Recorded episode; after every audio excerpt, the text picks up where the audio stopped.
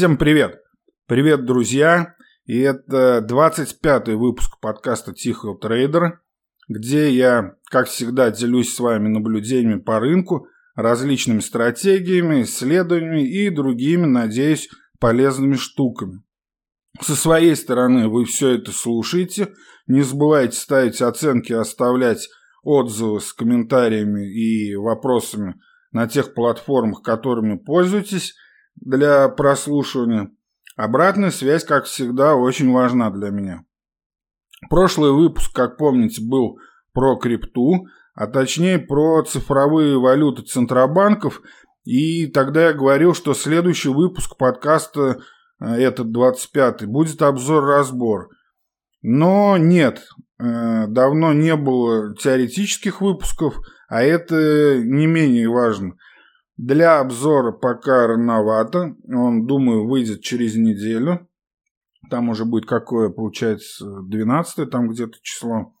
Э, и тем более уже начнется сезон отчетов, выйдут первые отчеты и будет о чем, в общем-то, поговорить. Хотя уже там и так материал, конечно, накопилось. Но сегодня поговорим об эффекте импульса на рынке акций, импульсных стратегиях, а больше о причинах того, почему импульсные стратегии работают и показывают доходность выше общего рынка. Как всегда, разберем все по полочкам и на этом переходим к основной части. Поехали!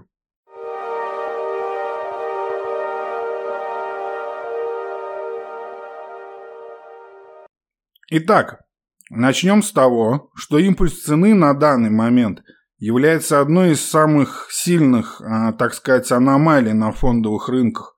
До конца этот эффект пока не изучен, и вообще много копий сломано при различных исследованиях.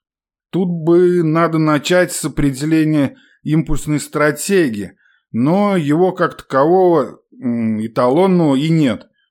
Российские аналитики этот термин не используют вообще, как и вообще многие модели, потому что, ну, потому что в песочнице российского инсайдерского рынка из пяти акций, а теперь еще меньше, это просто не актуально. Хорошо, если про стоимостной анализ там кто-то еще вспоминает в полном его виде, да? А так во всех этих анализах обычно мы видим ПЕ, дивидендики, э, и все, и хватит, берем. Если говорить про аналитику э, в мировом масштабе, то вообще-то под импульсными стратегиями подразумевается инвестирование в акции э, с сильным ускорением, которые обгоняют рынок – то есть создают альфу, о чем тоже было э, написано немало современных э, книг, да? Подразумевается, что у растущей акции, здесь своими словами, потому что прям такого определения, как я сказал, я уже не нашел. Подразумевается, что у растущей акции есть большая вероятность расти. То есть trend is your friend и так далее.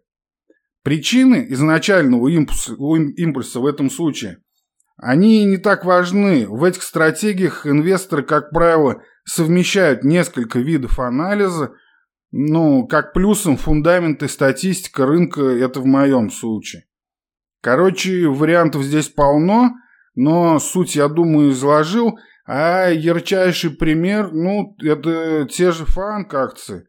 Хотя там уже, конечно, есть и другие эффекты – и лучше для изучения такого чистого взять акции более низкого уровня. Там импульс тоже легко найти. Пока эта тема для бесконечных споров, думаю, у вас будет много вопросов, которые можете оставлять в отзывах и комментах. Но одно мы знаем здесь точно. Импульсные стратегии работают. И я много постов с исследованием писал в своем блоге dmatrade.blogspot.com или .ru. И давайте просто примем это здесь как данность. Импульсные стратегии точно создают избыточную доходность по сравнению с общим рынком. И эта избыточная доходность аналогична по размеру или даже, даже больше, чем многие другие подходы. Ну, например, э, премия э, так называемая премия малой капитализации, намного ниже. Премия малой капитализации – это эффект, когда на четырех развитых рынках – Северная Америка, Европа, Япония и Азиатско-Тихоокеанский регион – существуют э, такие надбавки к стоимости средней доходности акций. От небольших акций к более крупным. То есть, другими словами, при одном и том же импульсе акции малой капитализации вырастут сильнее, чем фишки. Но сам по себе импульс по сравнению с акциями вообще без него принесет большую доходность, чем эта вот премия за малую капитализацию. Это просто как пример сравнения э, того, что импульсы хорошо работают и хорошо себя зарекомендовали. Так вот, учитывая силу и такую вездесущность этого фактора импульса, вы можете удивиться, узнав, что мы до сих пор на самом деле не знаем, что создает импульс и почему он сохраняется – а не устраняется арбитражом.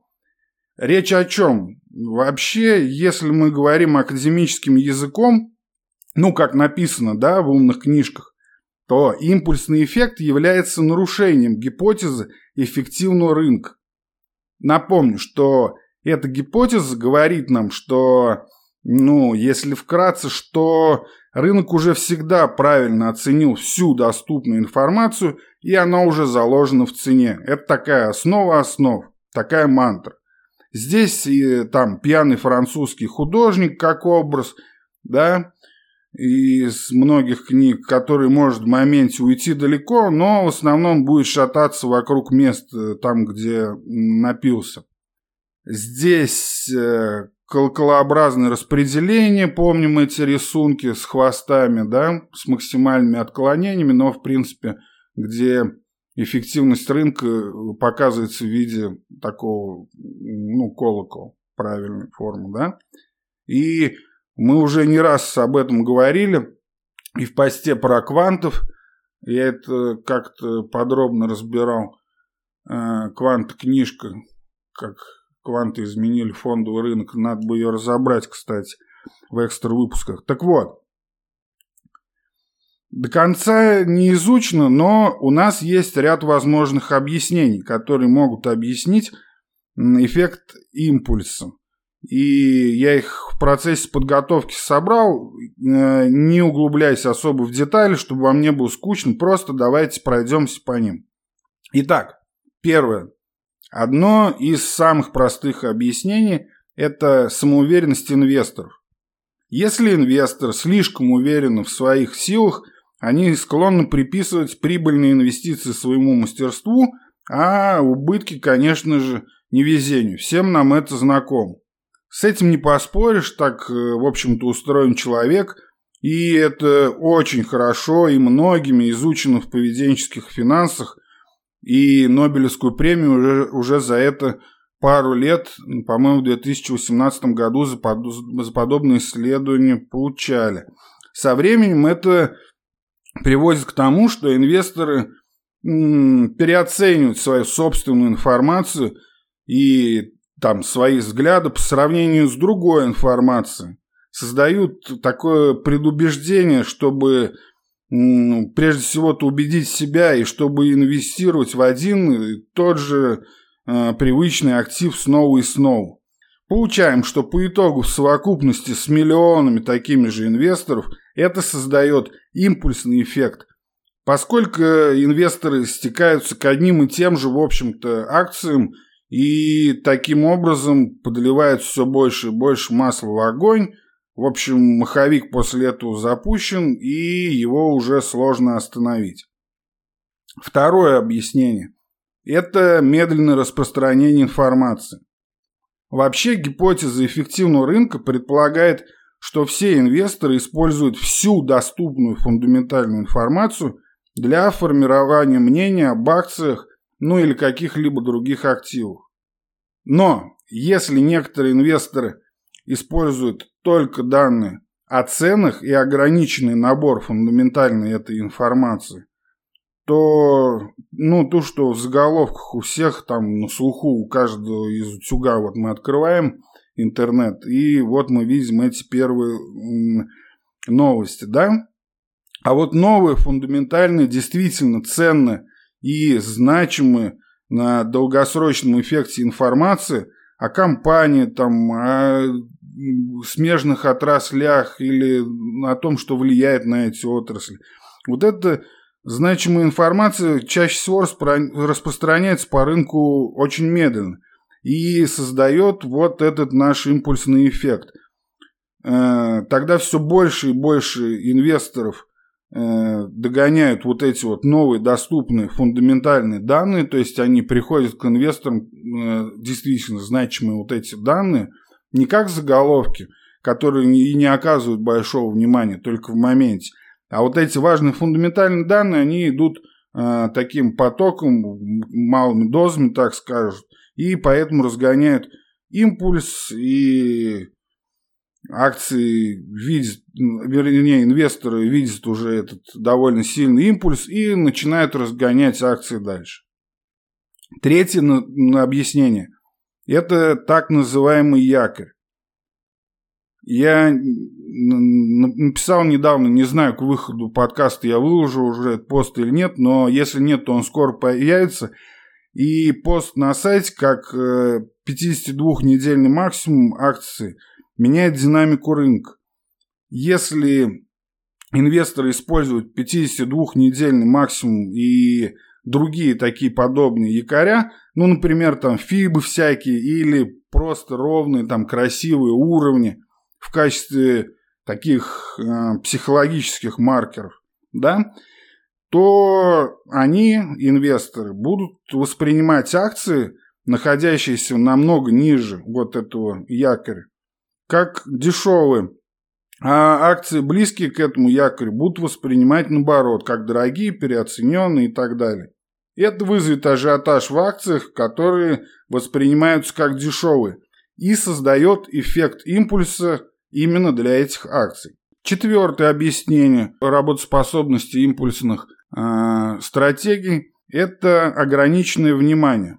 Поскольку всем нам доступно слишком много информации, и мы ограничиваем наше внимание только самыми большими выбросами или самыми впечатляющими фрагментами из всей этой информации, такими, ну, как, например, большие потери прибыли в компании или смену руководства а, ну, чаще всего это, да, в там сезон отчетов происходит, и тогда этот эффект очень хорошо заметен. Тогда небольшие, казалось бы, не относящиеся к делу кусочки информации, которые раскрываются непрерывным потоком, как правило, ну, игнорируются.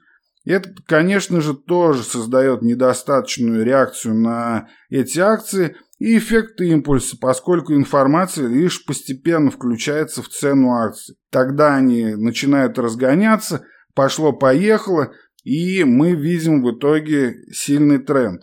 И, наконец, пятая идея, почему импульсные стратегии работают, это вариант роста, изменяющийся во времени. Хотя все предыдущие объяснения, о которых я уже сказал, носят чисто такой э, психологический характер, можно также создать рациональное, так сказать, числовое объяснение эффекта импульса, смоделировав акцию как безопасный актив с опционом call на будущий рост сверху. Поскольку варианты роста меняются с течением времени, меняющая стоимость опциона call будет создавать ценовой импульс акции. Если вы знакомы с, с опционами, то поймете сразу, о чем я. Течет время, близится экспирация, там контракт, и цена опциона ну, там, просчитанным образом меняется. В ТОСе, но, в смысле, Thinkorswim, да, от Ameritrade платформе, там даже графики а, можно в, про, в пророге, ну, как он там, профит, да, а, есть такая штука. Можно графики строить и смотреть, на вот это э, все дело. Ну, не буду грузить. В общем, есть там такая фишка. Или просто таблица опционов в любом терминале, в том же там IB, Interactive Brokers, да. Тем, кто не знаком вообще с опционным, ну и не будем углубляться, и забегая вперед, скажу, что это не очень-то рабочее, хоть и умное объяснение.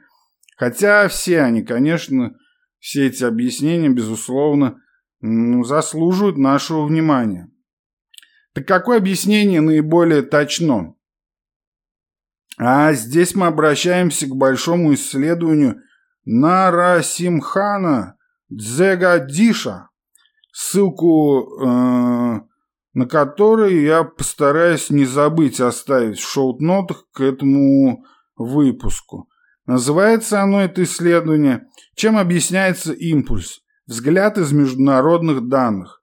Он там не один автор, но если интересно, почитайте сей труд сами. Это действительно полезное исследование, довольно интересное.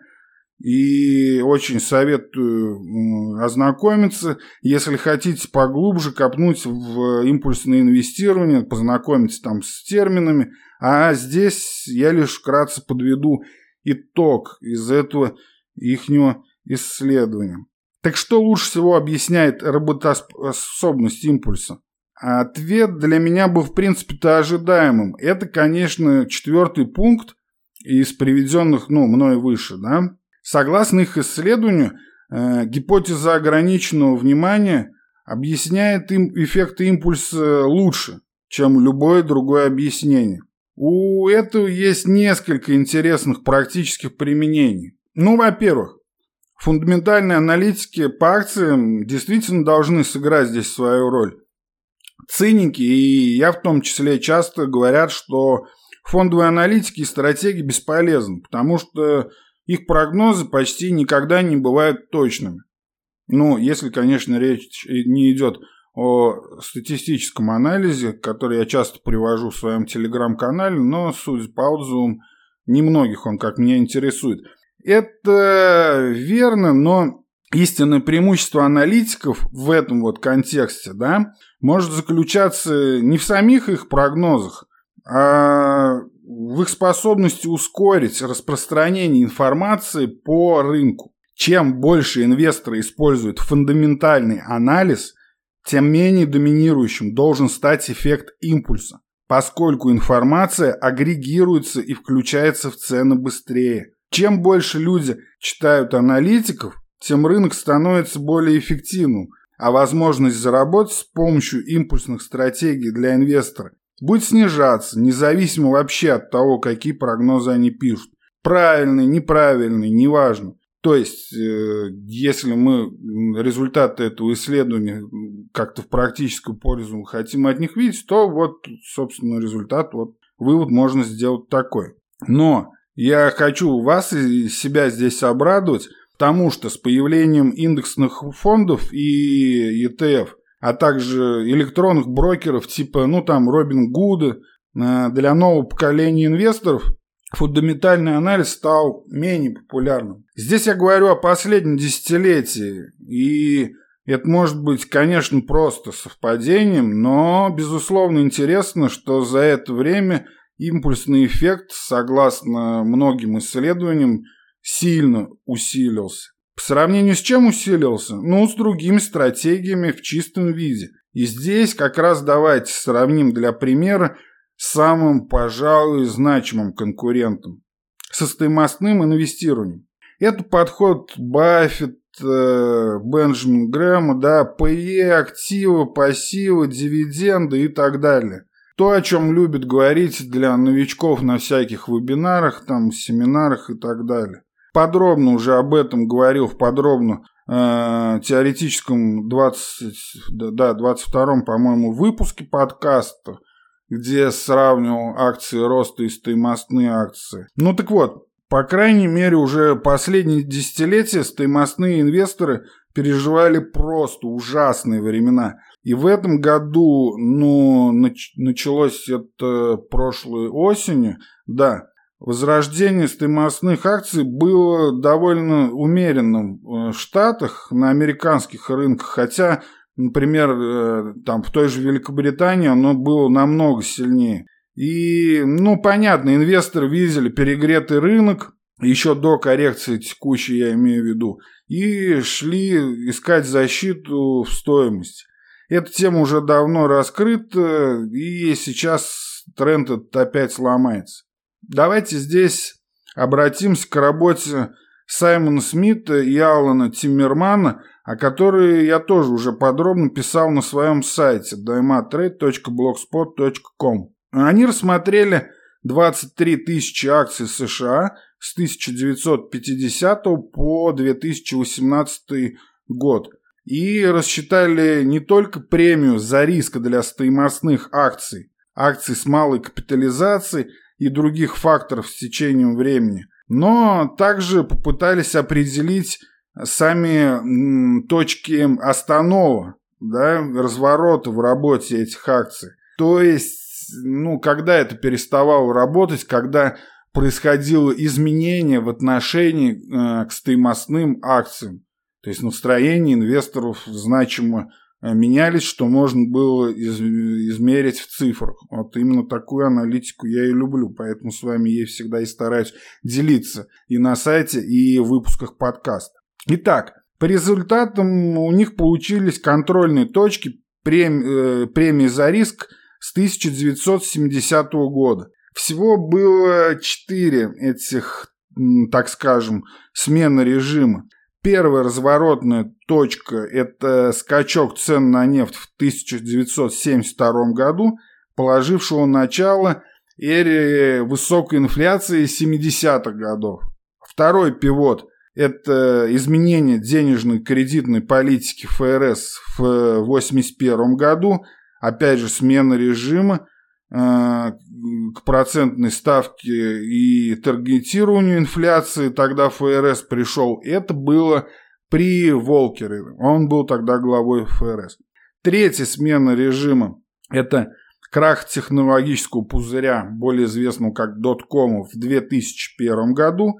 И, наконец, это финансовый кризис, который уже на нашей, ну, во всяком случае, точно на моей уже инвесторской памяти – Тогда был Бернанке, и именно тогда мы увидели введение нулевых процентных ставок э, ну, в 2008 году. Денежный вертолет и так далее. В этом режиме, собственно, мир находится и по сей день. В результате премия за риск, связанная с риском фондового рынка, ну, это известно, известно как бета, да, э, называем мы это часто. В основном эта премия за риск исчезла поскольку ФРС изменил свою денежную кредитную политику, чтобы больше сосредоточиться на инфляции, стабилизации экономики и так далее. И опять же хочу напомнить, как это не раз уже делал, что на данный момент у ФРС всего два мандата. Это, в общем-то, инфляция и безработица. А то, что ей приписывают все а остальное, так скажем, нет, это дело уже правительства и других экономических властей. А формально, да и на самом деле, у ФРС два мандата. Это инфляция и безработица. Получается, что там, где экономическая волатильность меньше, и в ценах на акции меньше, соответственно, волатильность, то премия по акциям, по сути, исчезает. Эта премия возродилась в период с 2000 да, по 2010 год, но и это тогда оказалось недолгим. Тем временем и надбавка за стоимость э, все больше и больше теряла свою, ну, то есть э, привлекательность стоимостных акций, да, все больше и больше теряла свою привлекательность с каждой вот этой контрольной точкой, которую я до этого перечислил. Меньше инфляции в 1980-х годах снизил надбавку к стоимости. Даже после того, как лопнул э, пузырь доткомов, превышение стоимости было связано даже ну, не столько с возродившейся надбавкой, интересом да, э, к стоимости, к оценке стоимости компании, акций, ну, грубо говоря, к стоимостным акциям интерес, сколько с возрождением там других факторов риска, которые накладывались на надбавку э, к стоимости. ну, попросту, если какая вам, так, попросту разница, сколько активов у компании, если она может брать бесплатные кредиты, это, ну, если на пальцах, так сказать, про падение интереса к стоимостным акциям и не влазить совсем уже в дебри, хотя иногда это и делаю. Потом центральные банки ввели нулевые процентные ставки и количественные смягчения. В 2008 году Бенни запустил э, денежный вертолет, берите денег сколько хотите, а надбавка в таком случае, стоимость совсем, э, стоимость, э, надбавка за стоимость, ну, соответственно, интерес к стоимостным акциям, совсем исчезла. Это, да, сейчас хорошо, конечно, с бокалом коньяка вспомнить все там эти старые книги по стоимостному инвестированию и написать там целую простыню, например, в комменты ТТ, что Тесла там или, не знаю, Nvidia это полный пузырь, а акции нужно оценивать, как учил Баффет и другие основатели, да, но вот все эти цифры из исследований, если мы говорим об объективности, говорят нам об обратном. Вместо этого со временем увеличилась как раз премия за импульс. Рынки стали более склонны к трендам, и вы это можете видеть даже если вы только пришли на рынок. Вы видите тренды на основных компаниях, которые объяснить-то можно всегда точно, но даже не влазя там куда-то глубоко, вы можете увидеть эти тренды, да, которые основаны на импульсах. Рынки стали, да, действительно более склонны к трендам. Эти тренды длятся все дольше и дольше, они стали просто глобальнее. И дают теперь всем импульсным подходам к инвестированию преимущество и повышают доходность таких стратегий. Конечно, проблема э, сейчас со всем этим анализом в том, что, в общем-то, ну, мы только что пережили, а может быть еще и нет. Удар по всей мировой экономической системе в виде пандемии, теперь и геополитические риски.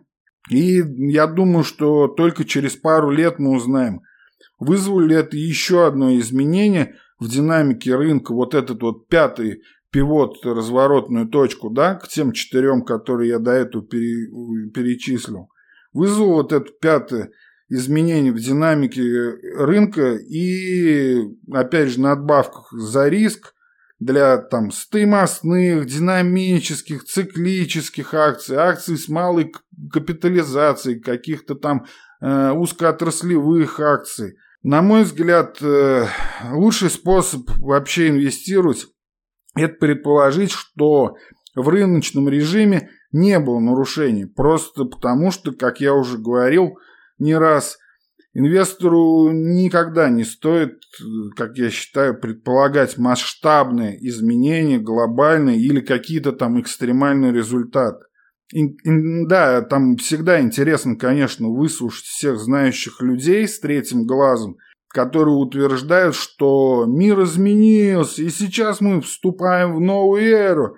Прям вот-вот все случится, все пропало, мы в эпицентре событий.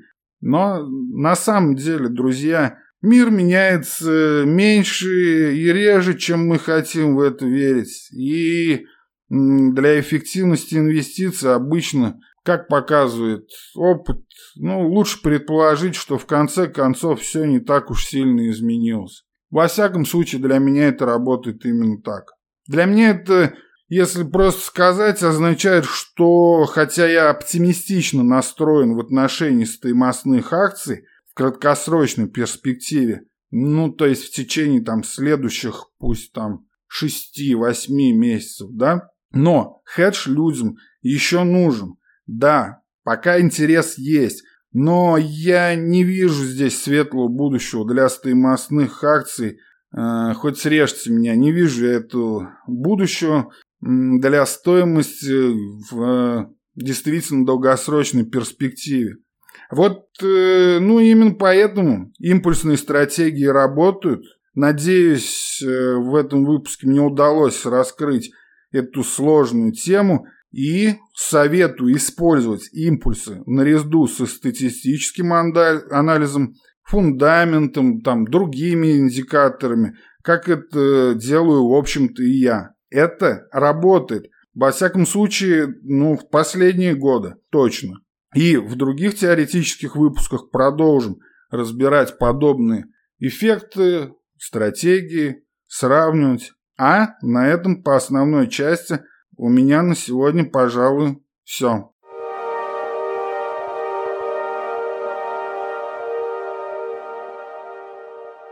Таким вот, друзья, получился выпуск сегодня. Надеюсь, кому-то он окажется полезным и интересным и заставит, самое главное, над чем-то задуматься. Тем интересно, возможно, мы к ней еще вернемся. А пока не забывайте подписываться на мой телеграм-канал Тихий Трейдер или DMA Trade. Легко в поиске найдете его в телеграме. Инста пока тоже работает. А, и даже кто-то там что-то читает и лайкает. Оставляйте комментарии, вопросы и темы к следующим теоретическим выпускам. Всем здоровья и профита. Удачи!